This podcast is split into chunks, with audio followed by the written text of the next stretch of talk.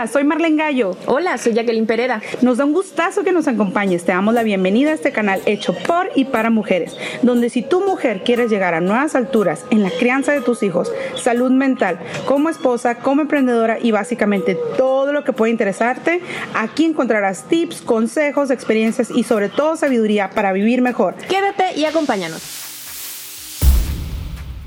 Bienvenida Mujer Águila, esta mañana nos acompaña nuevamente mi compañera Jackie, tenemos una invitada muy linda, muy especial, una gran administradora, eh, su nombre es Diana Pereda y ella nos va a platicar poquito de ella y del tema que nos traes. Adelante Diana. Claro que sí, me da mucho gusto saludarles a través de este medio, yo soy seguidora también, ando oyendo las enseñanzas y bueno, que me hayan invitado es para mí un gran honor.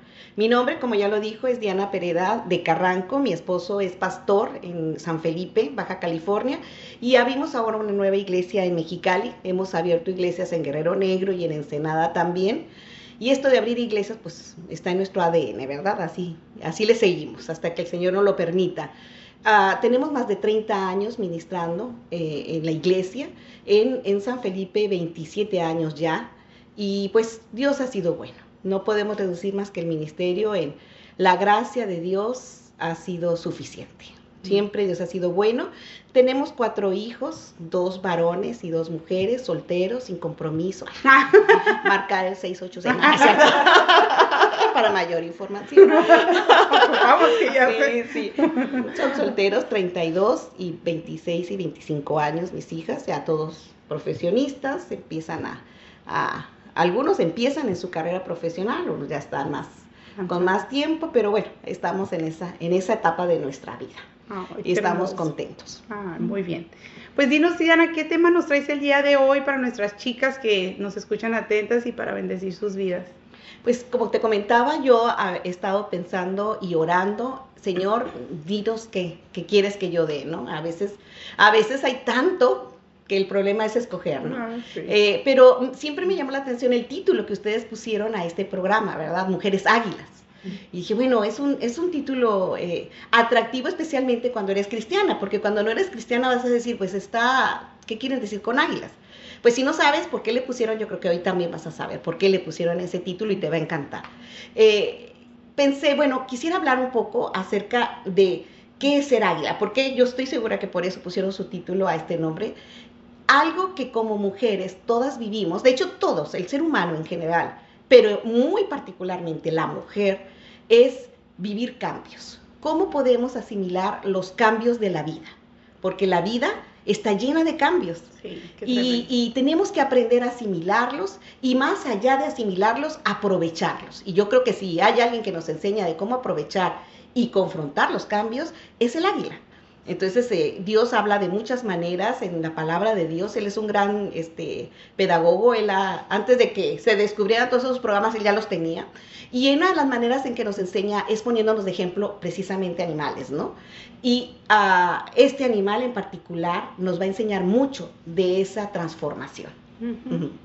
Muy bien, pues el tema de hoy está muy padre, yo creo que van a aprovecharlo muchísimo porque sí, precisamente el águila Dios no la puso por esa razón, porque llega a nuevas, llega a alturas, eh, vuela sobre la tormenta, tiene procesos de transformación dolorosos, pero por un propósito para darle mayor fuerza, para darle mayor este, extensión de, de su vuelo, para renovar, como dice usted, para traer esos cambios que aunque duelen a veces, como en el caso del pico del águila, este, son buenos, son buenos para que llegue algo nuevo, ¿no? Entonces, este, y eso nuevo nos ayude a, a desempeñarnos mejor. Así es. En el reino de Dios y en la vida. Así es. Vivimos en tiempos donde la mujer eh, ha sido quizás influenciada por los medios de comunicación o por los a grandes influencers, ahora ya no son los artistas, donde se ha manejado el hecho de, yo veo que la mujer actual tiene mucho miedo a envejecer. Sí. Este, qué bueno que se cuida, y qué bueno que sepa que no tiene por qué envejecer feo, se puede envejecer bonito, eh, qué bueno. Pero al final de cuentas, cada etapa de la vida va a ofrecernos beneficios que cuando estés allí te vas a dar cuenta de ellos, ¿no? Entonces no le tengas tanto miedo a los cambios. A veces los cambios, eh, nos, si los aceptas y si los aprovechas, te van a traer a tu vida eh, un cúmulo de, conocimientos, de experiencia y sobre todo de oportunidades.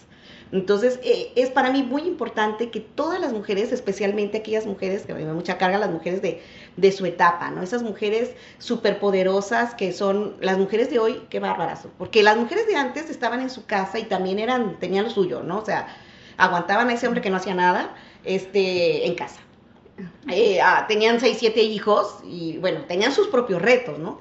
Pero las mujeres de hoy, si bien quizás tengan esposos más, eh, este, que participan más en la crianza de los hijos y en la casa, e, ellas son profesionistas, son maestras, son este, manejan, se siguen creciendo, van al gimnasio, se ven, eh, se ven como modelos, tienen cuatro hijos, este, o sea, la verdad yo digo, wow, La estas presión. mujeres sí tienen muchísimo estándar, o sea, llegaron a tener en todas las facetas, ya no nomás en la casa, ¿no? Ay, tienen que tener una casa preciosa y bonita y limpia. Entonces, ah, yo digo, ay, no, qué difícil para estas mujeres, tantos retos, ¿no? Entonces, eh, yo quisiera un poquito, Dios pueda hacer que yo pueda ayudarles a asimilar el, el hecho de que va a haber cambios en tu vida, pero no necesitas frustrarte, no necesitas frustrarte, aún eh, va a haber momentos en la vida que te cambian, eh, pero aprovechalos, aprovechalos. Entonces es, pues es una cosa que está en, en mi corazón para poderles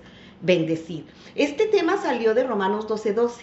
Este Romanos 12:12 resaltó porque dice, no se conformen a este siglo, sino sean transformados por medio de la renovación de su entendimiento, para que comprueben cuál es la buena voluntad de Dios, agradable y perfecta. Este versículo dice que no nos conformemos, o sea, qué bueno que no se conforman. Si algo tienen las mujeres de hoy es que no se conforman. Ellas no se conforman con tener hijos y engordar, no, ellas tienen hijos y demuestran que, que vuelven a estar muy bien, ¿no? Este, qué bueno, eso está muy bien, nada malo hay en eso. Pero dice que tenemos, en lugar de conformarnos, hay otra cosa que sí tenemos que hacer y es transformarnos. Ok, no te conformas, qué bueno. Pero ¿cómo le haces? Pues te transformas. Ujú. Entonces es- son dos opciones, no conformarse y sí transformarse. Ujú. Entonces, ¿cómo podemos transformarnos? Bueno, aquí nos dice por medio de renovar nuestro entendimiento, renovar nuestra manera de pensar. Y, bueno, el deseo de mi corazón es que darte unos pocos de tips o de perdida inspiración para que tú renueves tu manera de pensar, pienses diferente acerca de la vida y de los cambios que puedan venir en, en tu vida naturales y extra, porque pues la vida también ofrece cambios extraordinarios, ¿no? Entonces, este, bueno, la palabra transformación, que, bueno, ¿qué, quiere decir Dios con transformación? La palabra transformación yo busqué en la, Biblia interlineal, que viene del griego, y es la palabra me- metamorfosis. La palabra que usa es metamorfosis. Obviamente esa palabra la relacionamos muy bien con la mariposa, ¿no? Sabemos que ese animal que sufre una gran metamorfosis es la mariposa, ¿no? Un animal que nace en un huevo, que eh, camina como una oruga por buen tiempo de su vida, generalmente no es mucha, este, y bueno, ese animal se creó oruga, nació un huevo, empezó a crecer y así empezó su, su vida, ¿no? Como oruga. Y yo creo que cuando ya empezaba a ser una experta oruga, cómo se podía esconder de los animales arrastrándose y se oculta abajo de los, de los, este, Las de las hojas y todo, resulta que la vida la arrastra a, a hacer un cambio muy radical, ¿no? El cambio radical que, bueno, dice que es huevo, la oruga y luego la, eh, le llaman pupa o crisálida al hecho de que se, se envuelve y por 8 o 15 días, depende del tamaño de la mariposa, ella está en una metamorfosis, en un cambio increíble en su organismo, ¿no? Yo creo que como mujeres vamos a entender muy bien a la mariposa porque nosotros pasamos de manera natural varias metamorfosis. Obviamente la, la adolescencia es una de esas grandes metamorfosis. El embarazo es un gran metamorfosis en la vida de las mujeres.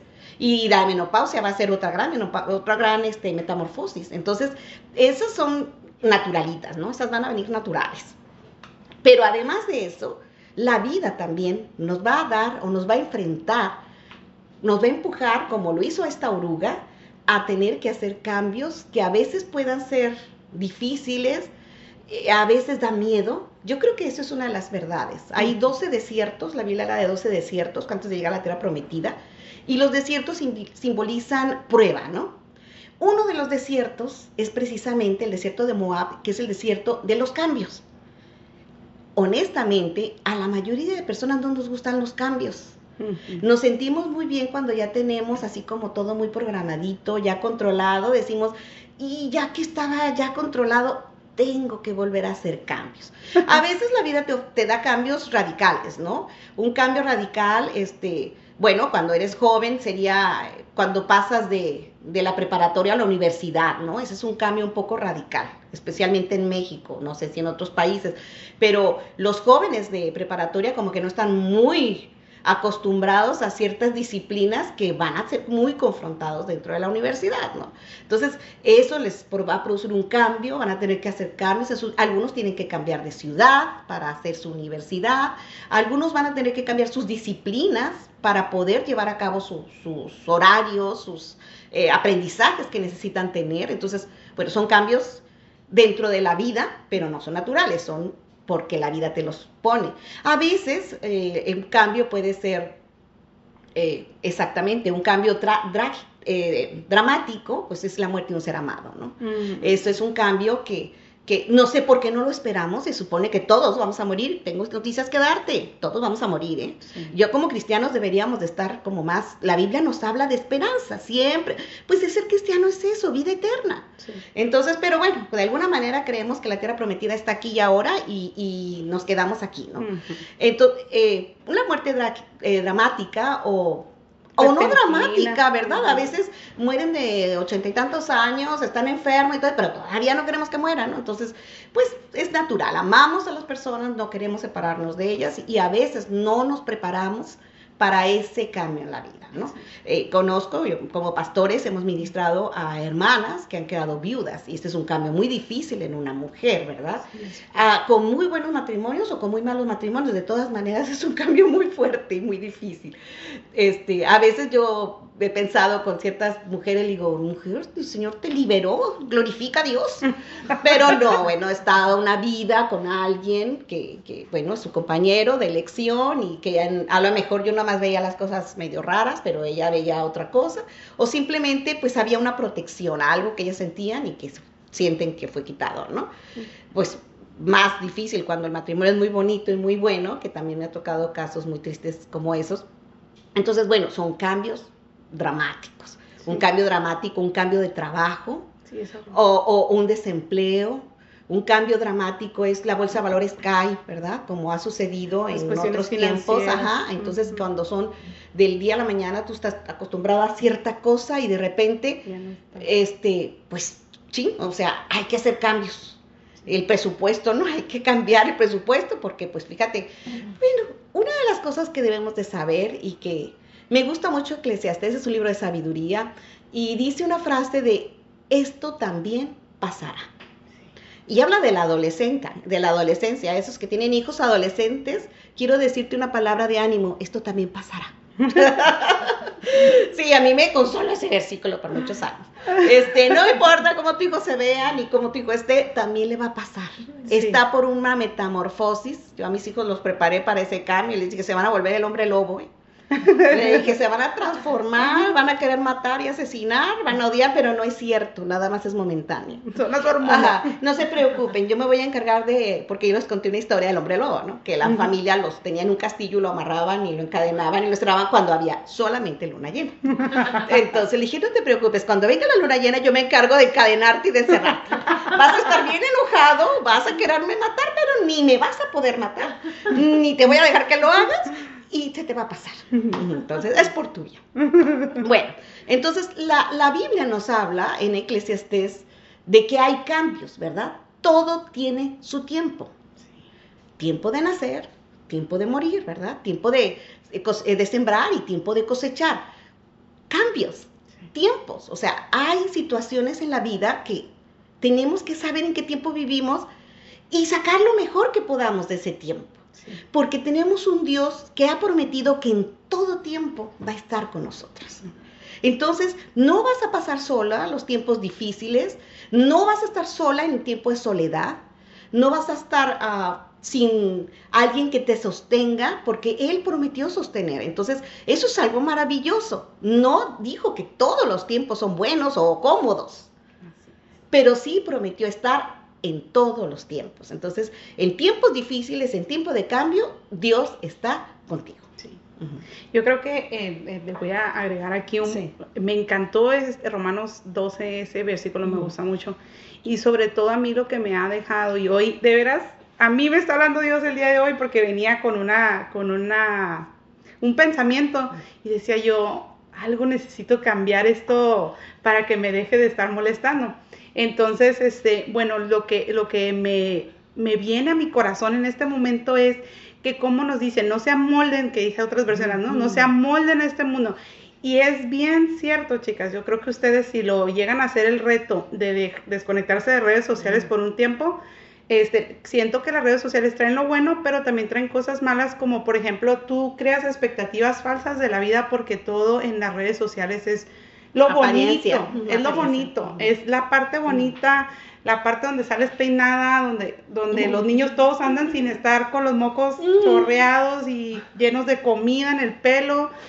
Y, todo se ve perfecto, pero no es la realidad de cada segundo, de cada minuto de la vida. Así es. Entonces, cuando te amoldas a este mundo, yo lo he vivido, es, tú empiezas a querer vivir el estándar del mundo.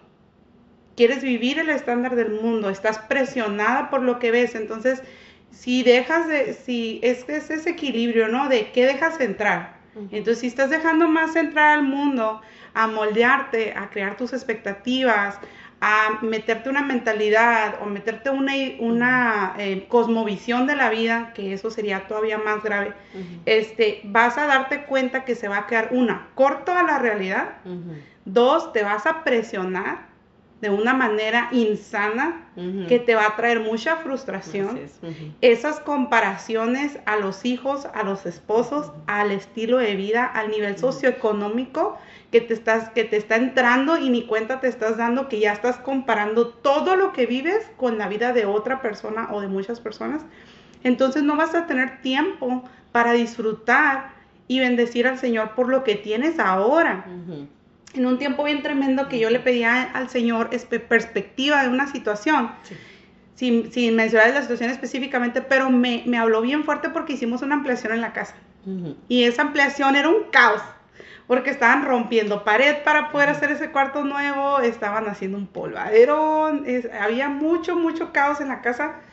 Este, pero eh, los chicos pusieron una hoja de yeso grandota para evitar lo más que se pudiera que lo que estaba pasando ahí entrara a la casa. Entonces, este, y pues sí me tocaba barrer y trapear todos los días y aspirar porque pues mucho polvito, ¿no? Pero cuando yo le pedía perspectiva al Señor, ya habíamos pasado ese proceso del cuarto, me decía el Señor, ¿acaso porque tengan, tienes en construcción esa área de tu vida, esa área de tu casa, no puedes disfrutar las otras áreas de tu casa? Wow, me cambió el Señor, por eso renueva tus pensamientos, renueva tu mente. Si tú pones las cosas delante de Dios y le dices, sí, dame una nueva idea de lo que estoy viviendo porque me estoy como lastimando, lastimando por fijar mi, mi, vista en algo que, no es lo que tengo ahorita, ¿no? En, en, ese, y pasa mucho, yo creo que la gente dice, yo voy a ser feliz cuando tenga carro del año, yo voy a ser feliz cuando esté delgada, yo voy a, y, ponen el, el, el, gozo, la paz, que ellos llaman felicidad, en algo que hasta que no suceda. Entonces, ¿qué pasa en el Inter? No estás disfrutando la vida. Y me decía el Señor, ¿no puedes disfrutar las otras áreas de tu, de tu casa?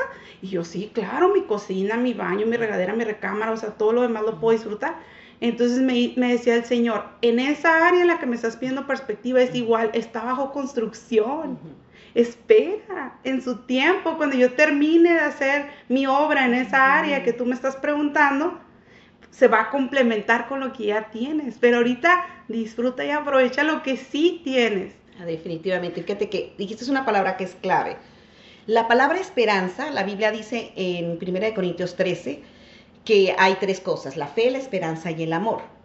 El mayor de ellos es el amor, porque el amor es lo que va a permanecer. No vamos a necesitar fe cuando estemos con Él, cuando le veamos cara a cara, no vamos a tener que esperar porque las promesas ya son cumplidas y lo único que sí tendremos es el amor. Por eso es que el amor es el, la preeminencia.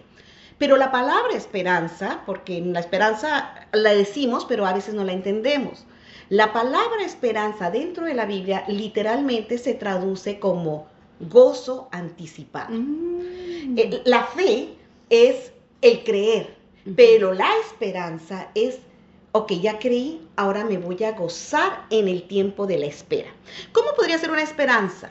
Una esperanza es como una novia cuando le dan su anillo de compromiso o de promesa, ¿verdad? Que se comprometen.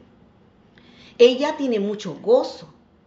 Está empezando a planear su boda, ve el vestido ve- y una, una este, Alegría. alegría, ¿verdad? Porque todavía no se está casando, no es la boda. Además, la boda tiene muchas complicaciones, hay que completar el dinero, hay que me quede el vestido, o sea, hay complicaciones dentro de ese progreso, o sea, ese programa, pero ella tiene ese gozo anticipado de saber que va a llegar ese gran momento y que va a lograr hacer ese sueño eh, Realidad. ¿no? Si se hace pues a la manera correcta. Entonces, esperanza es gozo anticipado.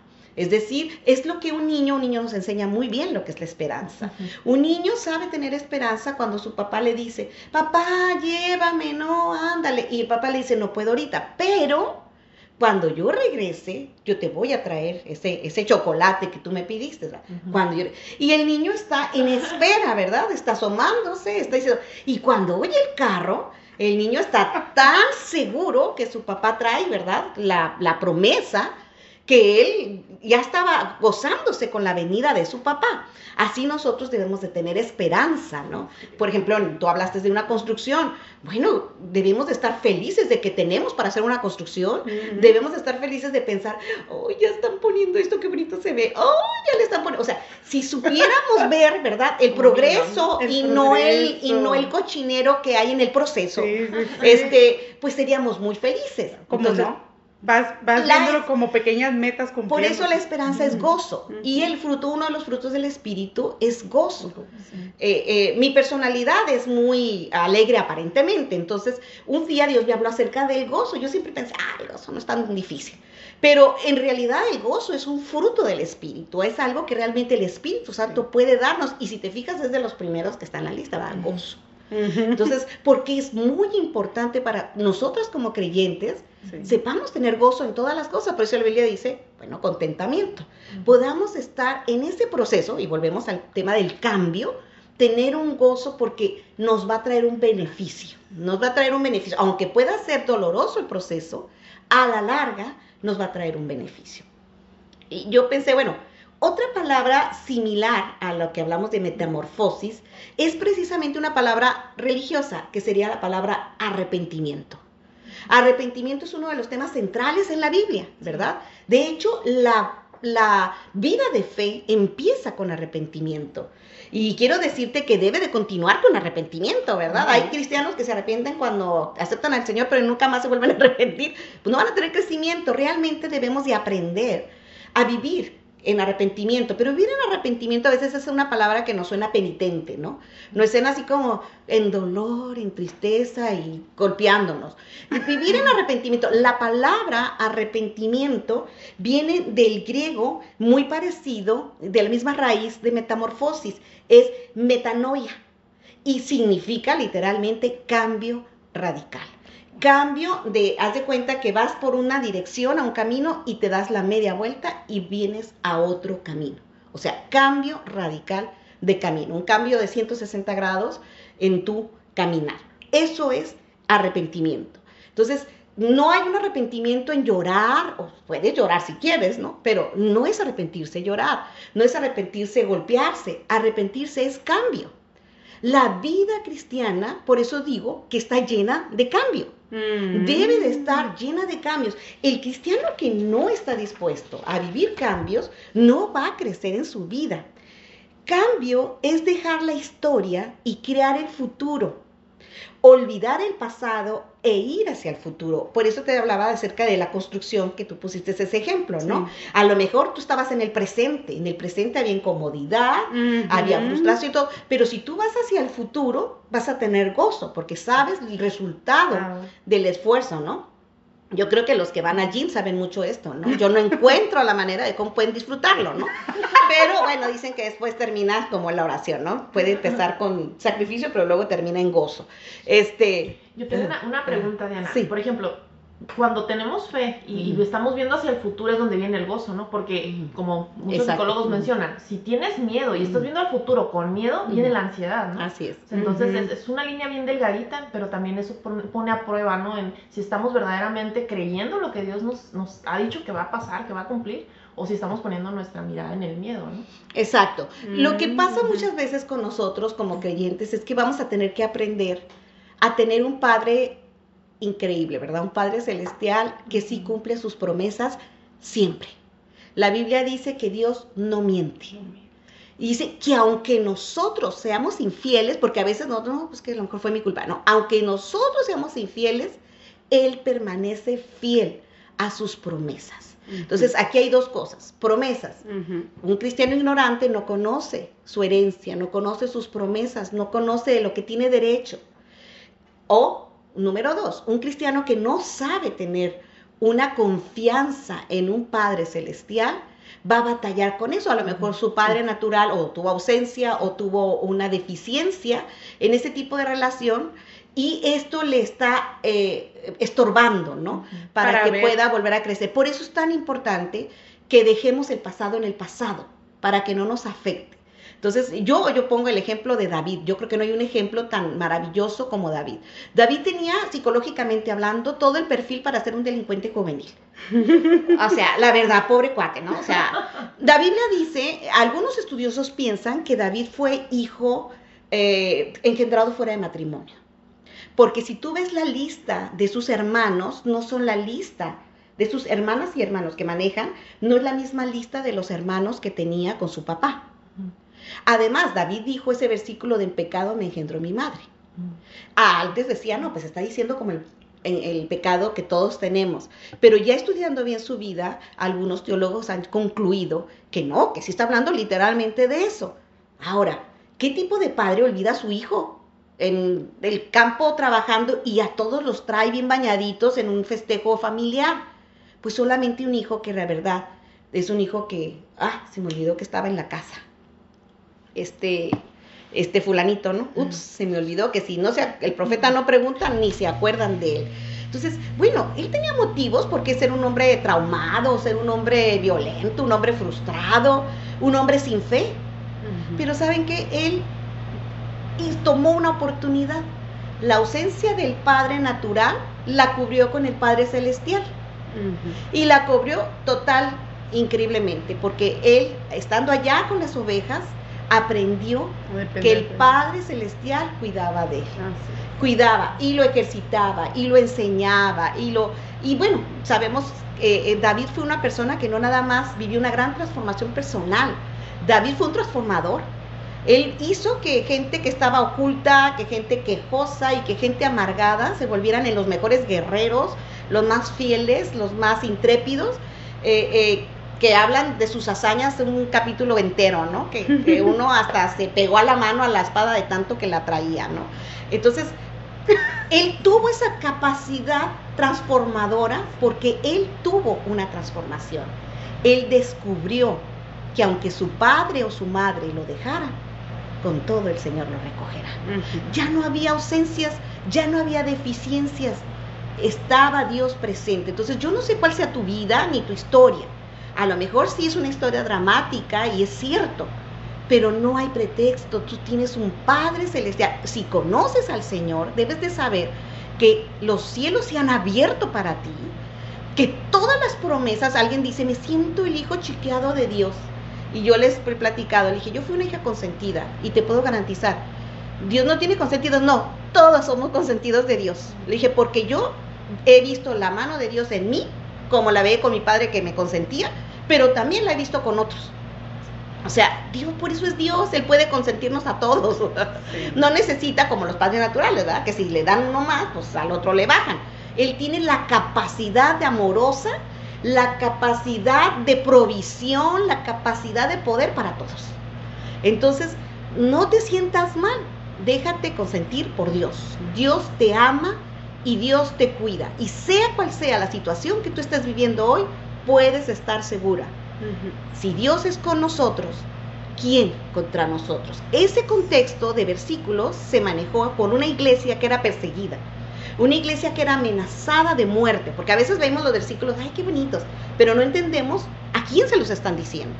Y esa iglesia perseguida y amenazada de muerte, y le dicen, Romanos, nos gusta a todos, este, eh, todas las promesas son para nosotros, o eh, todo sucede para bien a los que le aman, el 8.25 nos encanta, pero cuando viene la palabra así como que en un punto donde dice, eh, antes de ni la muerte ni los ángeles, donde dice somos contados como ovejas del matadero. O sea, así suena como que ese versículo no queda.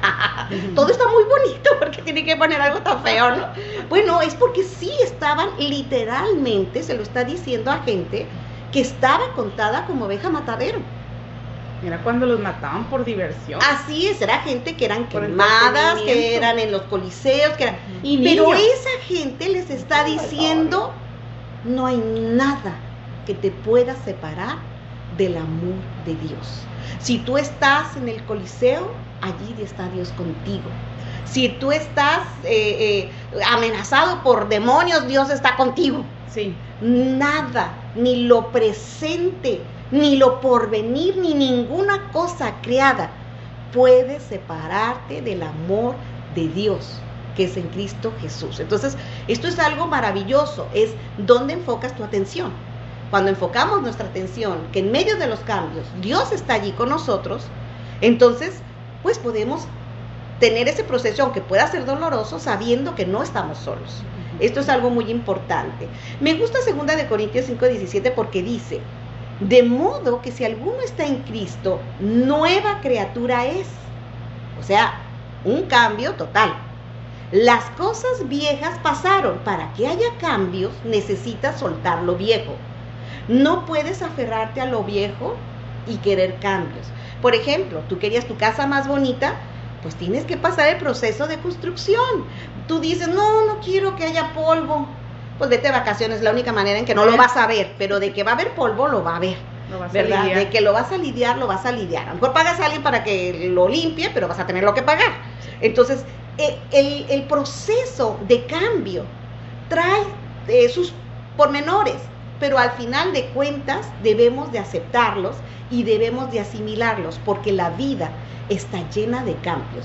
Si, estudiamos física, nos vamos a dar cuenta que de hecho la materia está llena de cambios, está siendo transformada, está, eh, eh, es una cosa increíble lo que está pasando a nuestro alrededor. La vida misma es un proceso de cambios, entonces el cambio es parte fundamental de nuestra vida y más allá de nuestras vidas está garantizado en la vida siempre va a haber cambios. Más vale que los aceptemos porque si no, de todas maneras va a haber cambios. El problema con las mujeres es que por naturaleza las mujeres somos así como tradicionales. Como somos el corazón del hogar, acostumbramos a hacer tradiciones, ¿verdad? Y nos gusta porque esas tradiciones hacen un toque a nuestra familia, ¿no? Nos gustan las fechas tradicionales. ¿Cuáles son las fiestas que más nos gustan? No, la Navidad, porque nos juntamos todos, porque ¿por qué lo hacemos? Oye, fíjate que Cristo no nació en diciembre. No nació. ¿Y qué? Pues vete, vete a juntar. ¿Cuál es el problema? O sea, no se va a pelear porque tú te juntas en diciembre, ¿verdad? O comas pavo. No pecas por eso. Entonces, pero bueno, nos gusta, ¿verdad? Las tradiciones, nos gusta, podemos hacerlo el 28, pues sí lo puede hacer 28, pero se supone que tiene que ser en nuestra tradición mexicana el 24 en la noche, ¿verdad? Ya sabemos que en las tradiciones americanas pues es el 25 mayormente la, la tradición, ¿no? Entonces, nos gustan las tradiciones, somos diseñadas para tradiciones. Físicamente, detenemos más agua que el hombre, detenemos más grasa que el hombre. Estamos diseñados así como para detener. Detenemos el esperma y detenemos el bebé, ¿no? Ese es nuestro reto, detener al bebé para que tenga su proceso de crecimiento. En la práctica, pues, no sé ustedes, pero guardamos la comida que sobró. Mi esposo siempre se enoja porque yo guardo la comida y dice, ya tira la mañana en el vaso. Pero ¿qué tal si mañana la compro? Entonces, ¿verdad? Tenemos esa cuestión de retener. Guardamos recuerdos, que los risitos del bebé, que el, su primer diente. El hombre no te va a guardar nada de eso. El hombre le da risa a esas cosas que hacemos las mujeres. Como, ¿qué, ¿qué te va a servir un diente? Mire su dientecito cuando esté grande y se lo voy a enseñar, que yo tengo su dientecito. Guardamos hasta el papel para los regalos, ¿no? Sí. Se supone que es para que, ah, pero no lo guardamos bien. Los moños, las tarjetas, las tarjetitas que Los te de los niños. trabajos de los niños, las servilletas que nos dan así cuando no éramos novios y nos pusieron una, Las flores, ¿no? la- Las ah, secas, ¿no? flores. No, la que tiene 10 años congelado su rebanada de pastel de su voz. Ay, hasta los eso, ¿no? Somos-. Somos unas expertas en guardar, ¿verdad? Ni se diga de nuestra ropa y nuestros zapatos, ¿no? Chispas. Pero pobres hombres, la verdad. nosotros, ese tema. nosotros somos todo un, un show con, somos retenedoras. Sí. Por naturaleza somos retenedoras y vamos, no tengo nada que ponerme. Y va mi esposa y dice, pero tu closet está lleno, pero ya no me queda esa ropa. ¿Y por qué la tienes? Ah, porque qué tal sea de gaso. Ah, esa me gustaba mucho, ¿no? Entonces, o tenemos la- las del recuerdo, ¿no? Ah, es que esa trae mi nombre aquí, pues esto no la puedo dar porque dice mi nombre y es cuando yo trabajaba en este lugar y me gustaba mucho. Ah, es del recuerdo, ¿no? Entonces, eh, los zapatos que no usamos porque están súper incómodos y ya no nos los queremos poner, pero están tan bonitos. Y decimos, ay, no, es que están bien bonitos, pero nunca te los pones. Ay, no, pero a lo mejor sí un día me los voy a poner. O se ven bonitos en mi closet. Nomás de verlas, ¿no? Entonces, somos retenedoras por naturaleza. Desgraciadamente, también sucede a veces con nuestras áreas emocionales, ¿no? También recordamos y guardamos muy buenos récords, ¿no? Récords de detalles, ¿no? Sí, me acuerdo cuando tú hiciste esto, me acuerdo de aquello, ¿no? La lactancia bien, bien este, obvia, especialmente ahora, ¿no? Sucede ese fenómeno pe- especialmente con el último bebé. La mamá que da, eh, que amamanta con el último bebé siempre quiere amamantar más tiempo. ¿Por qué Culpable. ¿Por qué sucede ese fenómeno? No, es que el internet dice que la leche materna es buenísima y que psicológicamente, le dije, puros pretextos, ya di la verdad, no quieres soltar al bebé. Ay, Tú sabes no, que va a ser tu último bebé. Mientras que al primero, pobre, ahí le dabas ahí toda apurada, al último ya le quieres dar cuatro años, ¿no? Le dije, o sea, es que es parte de nuestra naturaleza que debemos retenerlos. ¿Qué pasa cuando van al kinder, no?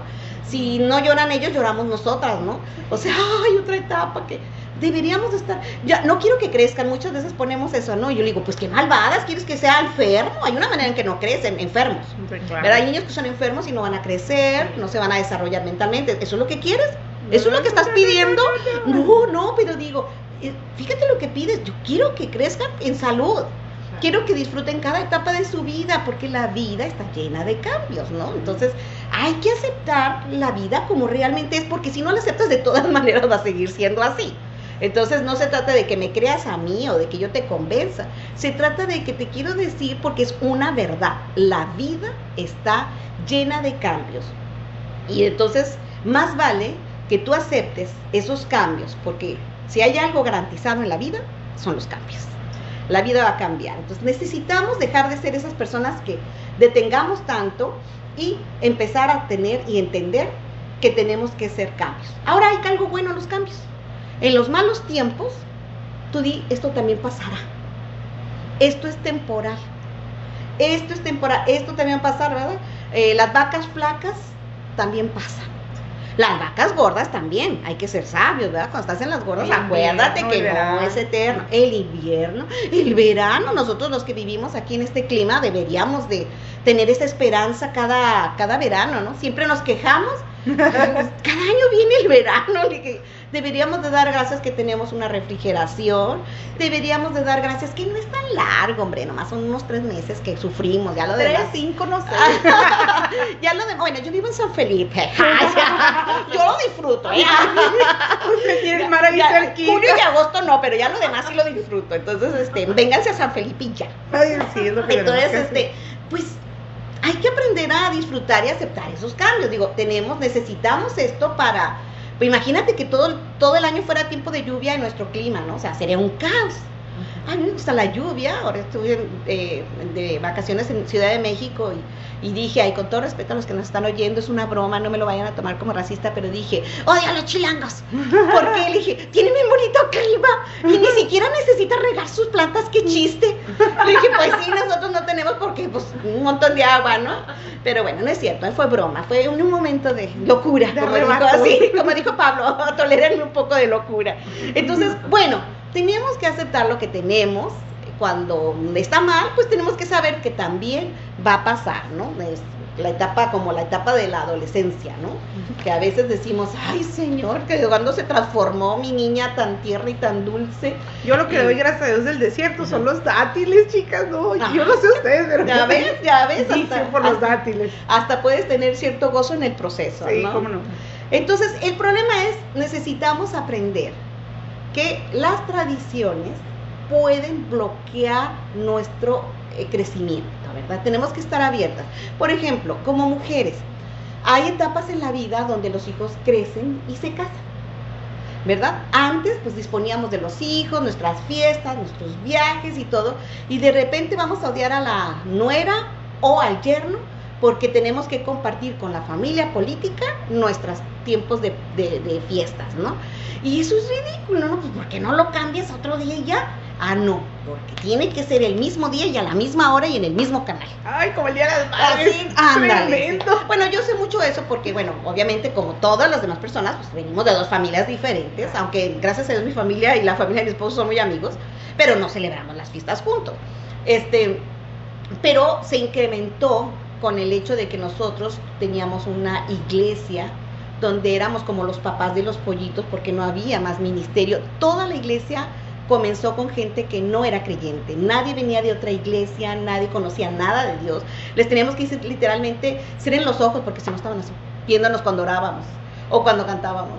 Entonces les teníamos que enseñar todo desde el principio, necesitamos darles mucho atención y compartimos esas fiestas y los demás días con ellos, Mm. porque teníamos así como bebés chiquitos, ¿no? No.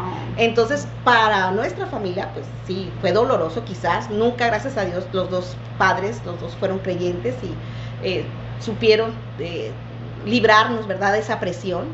Me imagino que sí les fue triste, pero nunca nos lo hicieron sentir. Ellos a veces iban para amortiguar, ¿verdad?, su nostalgia, pero pues no tuvimos cumpleaños, no tuvimos Día de Madres, no tuvimos Navidades por muchos años, Wow. porque las iglesias no se dan solas. Sí, se ocupa Entonces, ah, entonces, algo en la vida que quieres, necesitas negociarlo. Ahora, ¿qué vas a hacer? Bueno, pues lo cambio por otros días, por otras fechas. Este, mi hija dice que somos medio hippies porque no tenemos muchas tradiciones. a mí me encanta la vida muy espontánea, ¿no? Digo, ay, cualquier tiempo es tiempo de alegría, nos juntamos y celebramos igual. Y a ella sí, a ella si le gusta tradiciones, está bien, amor, tú tenlas, tú tenlas, pero no te aferres tanto a ellas porque luego te frustras, Sí, ¿verdad? ¿verdad? Entonces, tenemos que aprender a soltar, a dejar, a, a aprender que Dios nunca cambia, pero cuando Dios está, te cambia todo. Entonces, Vuélvelo a decir, Diana, porque esa se nos tiene que grabar. Dios nunca cambia, pero cuando Dios está, te cambia todo. Dios es un Dios que constantemente está cambiando. Fíjate que es bien curioso. Jesús nunca repitió un milagro. Repitió el milagro, sí, pero no la manera de hacerlo.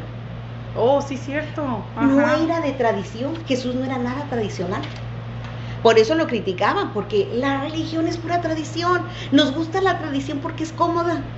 Ya sé que esta hora me levanto, esta hora me cuesto, esta- o sea, es fácil, aparente. zona de Ajá, confort, ¿no? exacto. Y cambiar nos quita de Como esa zona de ¿no? confort. Somos Es- muy de rutinas Sí, también las mujeres. Exacto, entonces tenemos que aprender y que bueno que te- aprovecha cuando la tienes la oportunidad. Yo cuando estoy en mi casa y, y tengo esa oportunidad hasta la disfruto, pero yo sé que me va a dar dos o tres días porque mi vida es un constante cambio. Entonces, pero hay que aprenderlo a disfrutar y a vivir. Y hay que aprender a saber que esos cambios van a traer y van a producir cosas buenas. Entonces hay que aprender a movernos, a estar. Sí. Hay una, hay una frase, bueno, que me, una pregunta, ¿no? Que siempre hacemos o solemos hacerla en el proceso. ¿Por qué, no? ¿Por qué? ¿Por qué está pasando esto? Y a mí me enseñaron en algún diplomado que tomé de, de tanatología, me enseñaron el, el que por qué trae porquerías. ¿por qué? No vas a salir de ahí, te vas a atorar, pero el para qué trae propósito. Así Entonces, es. es, cuando estamos atravesando este proceso, es preguntarle a Dios, ¿para qué Dios? ¿Qué quieres hacer con esto que hoy estoy pasando, Dios?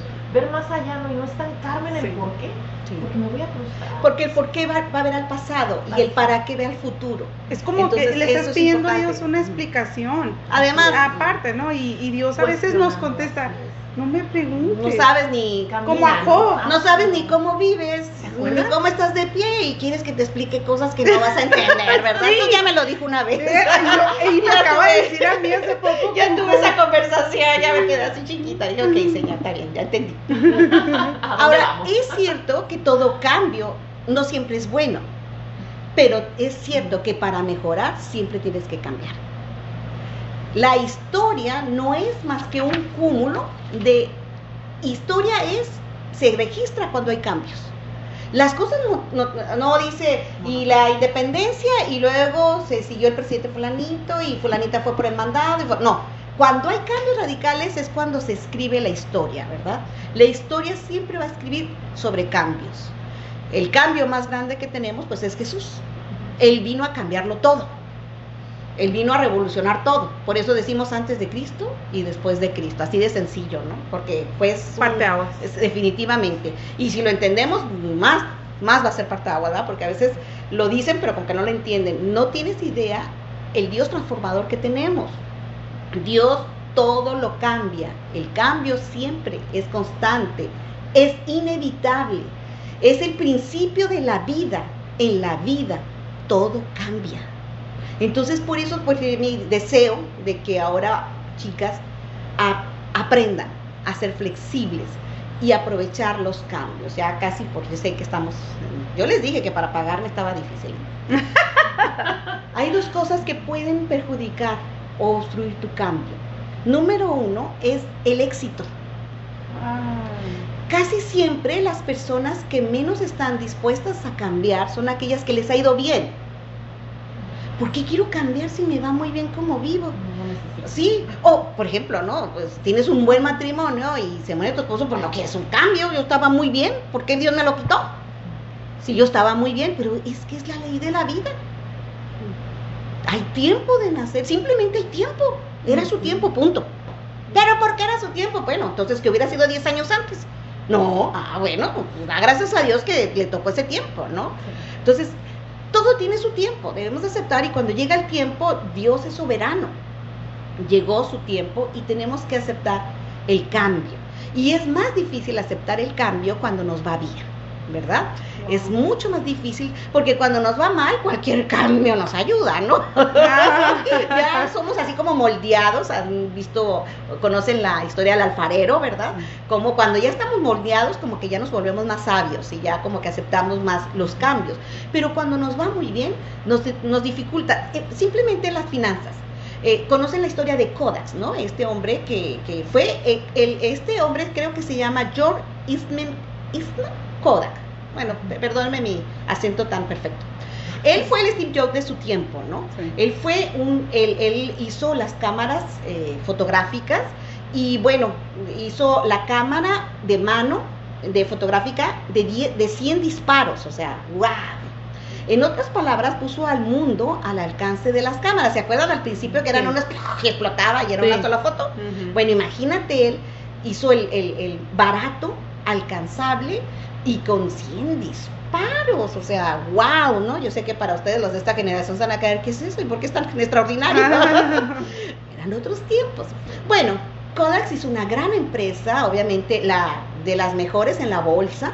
En aquel tiempo, diría mi madre, era 70 dólares, era lo que se manejó en alza, en inversión, su, su valor de bolsa. Llegó a bajar a 50 centavos en un año, de 70 dólares a 50 centavos. ¿Qué le pasó? Bueno, lo que pasó es que este hombre revolucionario y todo murió. De, heredó la empresa a, a sus hijos y a socios que hicieron muy buen trabajo mientras que no hubo un cambio. Llegaron a la empresa Kodak a ofrecerle, fueron al primero que le ofrecieron las cámaras que ahora conocemos, que eh, pues lo que todas manejan ahora, ¿no? Las digitales. Las digitales. Pero ellos dijeron, ¿qué es eso? ¿Quién va a querer eso? Todos queremos tener en nuestro álbum las fotos. Eso está, eso no va a tener éxito. Y no aceptaron el cambio. Y así tuvieron la bancarrota más grande de la historia, de ser la empresa número uno a estar en bancarrota. Afortunadamente después alguien tomó la empresa y la retomó y la renovó, ¿verdad? Sabemos que Kodak también maneja lo digital muy bien, ¿no? entonces tuvo que aprenderse a renovar. Y no saben, no sé si ustedes han visto, pero últimamente se están volviendo a usar lo que eran las cámaras de que manejan rápida la, Ah, sí, la la Polaroid. la Polaroid, que también ya la sacó. Entonces han tenido que estar así, claro, renovada, mucho más rápida, mucho mejor. Porque pues, ajá, ahora tenemos calidad, ¿no? Entonces, Y tenemos filtros tipo Polaroid. Imagínate, entonces tuvo que renovarse. Entonces a veces hay que renovarse o morir, ¿no? El éxito verdadero, por ejemplo, inventores como eh, Thomas Edison, que es un, un hombrazo, ¿no? para mí es una inspiración de hombre, porque él dice que él hacía un invento cada 15 días. De la mayoría fracasaban, pero con tantos inventos, alguno tenía que pegar. Claro. Pues él inventó nada más la electricidad en la ciudad, se la debemos a él, la bombilla eléctrica, el teléfono, el fonográfico, eh, las películas en, en alcance, la batería alcalina, etcétera, etcétera, etcétera. Él es uno de los inventores más prolíferos de la historia. ¿Por qué? Porque no veía el fracaso, sino el éxito. Él estuvo dispuesto a renovarse, no se conformó, ya tengo éxito y me voy. Y segundo, la tradición o el pasado, ¿verdad? El no querer soltar hace que gente como Moisés no entrara a la tierra prometida. ¿Por qué Moisés no entró a la tierra prometida? Porque estaba ya muy cuadrado. Él ya, dicen que los grandes movimientos siempre son opositores. Cuando tú vives una gran renovación, pero luego no te sigues renovando, vas a oponerte a lo que sigue. Wow. ¿Por qué? Porque ya estabas, fue tu éxito. ¿Cuántas personas su testimonio se basan? Y yo esto, y yo hacía aquello, yo hacía, pues sí, pero no me digas qué hacías, dime qué haces hoy, ¿no? Ajá. Me recuerda al chico rico del- de la Biblia. ¿Se acuerdan que, o sea, él estaba en la cúspide del éxito? Y por no aceptar el cambio, Exactamente. de renunciar a toda su riqueza, expectante a lo que le iba a dar Jesús, Ni siquiera sabemos su nombre. no, Él tuvo la oportunidad de pasar a la historia. tuvo la oportunidad y no lo hizo. Él tal vez hubiera sido el ejemplo, Hubiera sido Pedro, Digo, hubiera ajá, sido exacto, Pablo, hubiera ajá. sido... ajá. ajá, hubiera sido tal vez un profeta importante que nos ejemplificaba que las cosas materiales delante de Dios pueden ser transformadas en algo más importante si renuncias a ellas en el tiempo y la forma de vida que te esté pidiendo Dios. Entonces, chispas, ¿no? Ahí Oh, se perdió y nos perdimos. Bueno, no nos perdimos, el Señor siempre hace Sí, por otro lado con otra Ah, no, persona lo sí, que ocupa ajá. enseñarnos, ¿verdad? Pero, Conforme a la disposición. Ajá, pero hubiera sido tal vez un, un ejemplo de vida, ¿no? Definitivamente. Pero Y si- y ahora si sí, ya- sí, sí lo y fue, si- pero y si de- vas a la Biblia vas a ver muchas historias así. Sí, sí, Gente que pasaron al anonimato porque no aceptaron el cambio.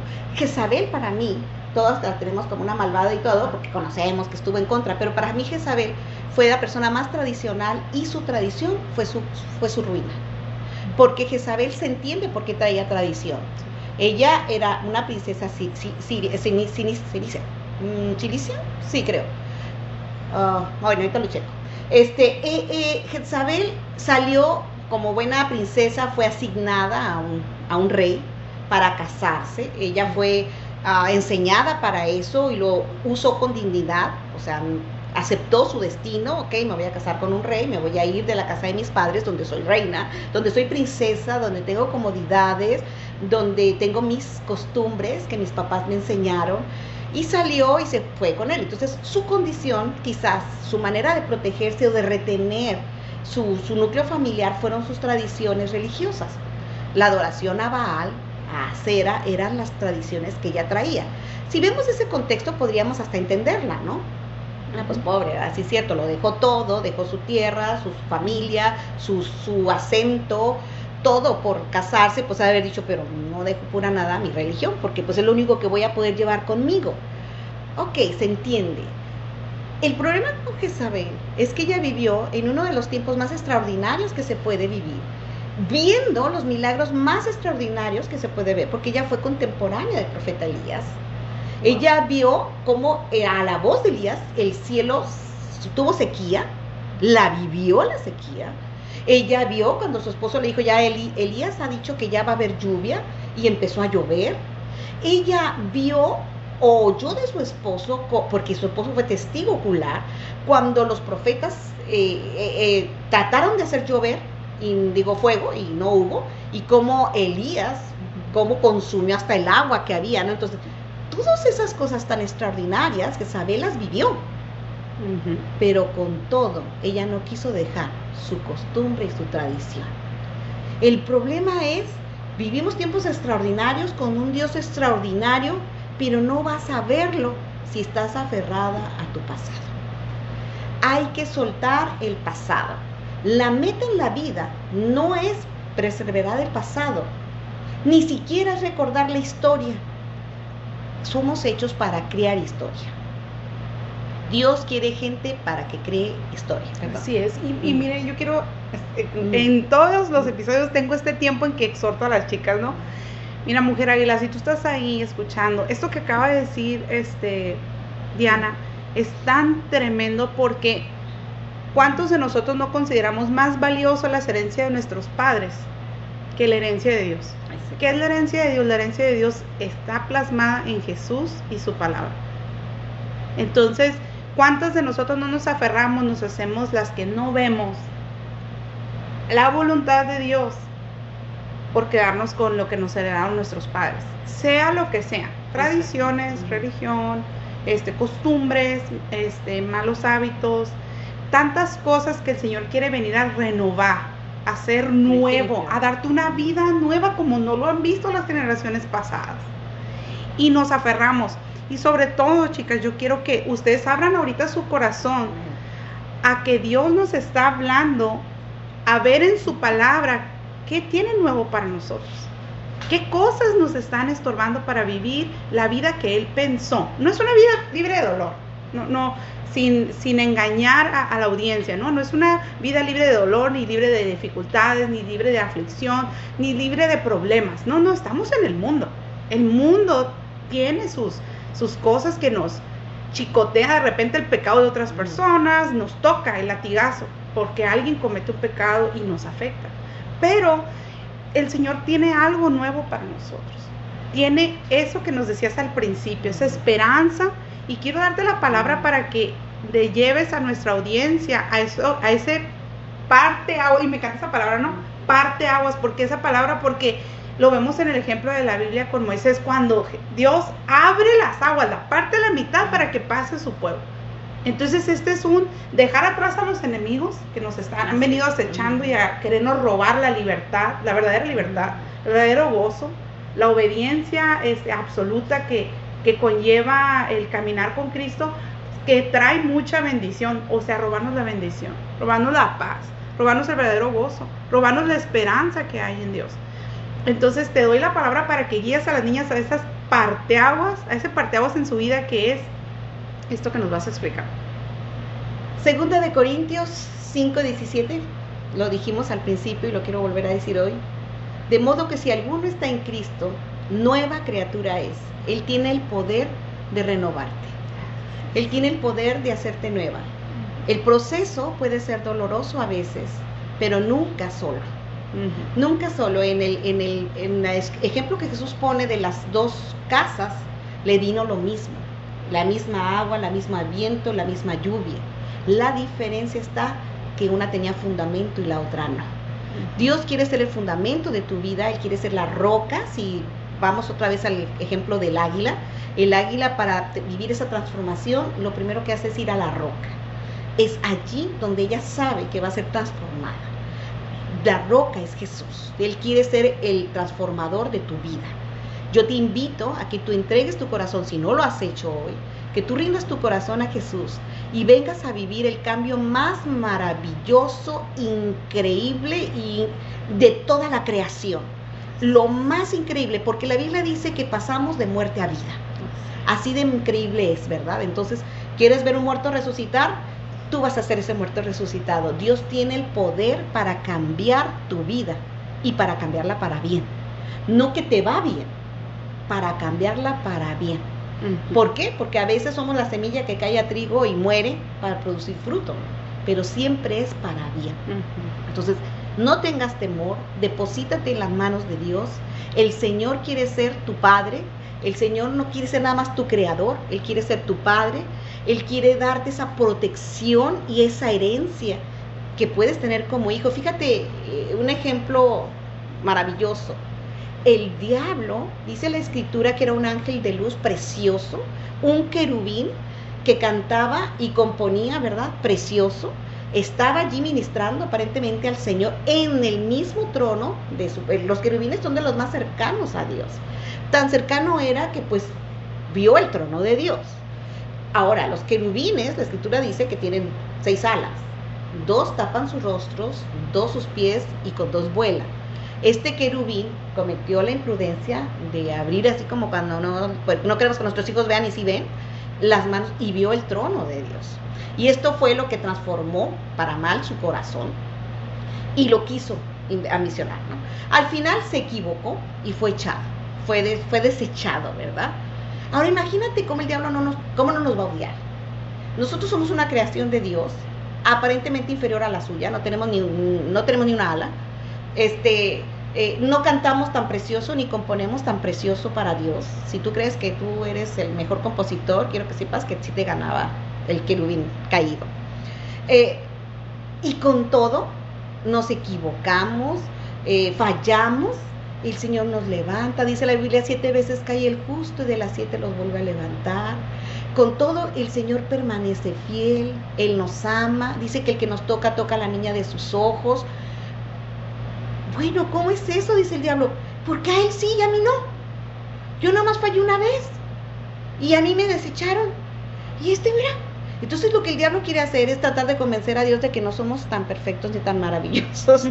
Porque tiene celo de quién somos. Pues es lógico que esté celoso porque la verdad, pues lo siento, pero pues nos tocó. Dice la escritura, ¿verdad? Nos amó solamente por su gracia, ¿no? Nos ama. Entonces Dios quiere amarte de esa manera. Hasta el diablo te envidia esa oportunidad que tú tienes. Dios quiere darte una posición de hijo y una herencia. Solamente necesitas abrir tu corazón al arrepentimiento. Estar dispuesto a hacer ese cambio en tu corazón, de seguirle a Él, de obedecerle a Él, de conocerle a Él y de seguirle conociendo, porque es una vida de conocerle, para que Él pueda estar en tu vida y que tú recibas todas esas bendiciones que Dios tiene para ti. Yo te animo a que tú cierres tus ojos hoy y que me acompañes en esta oración.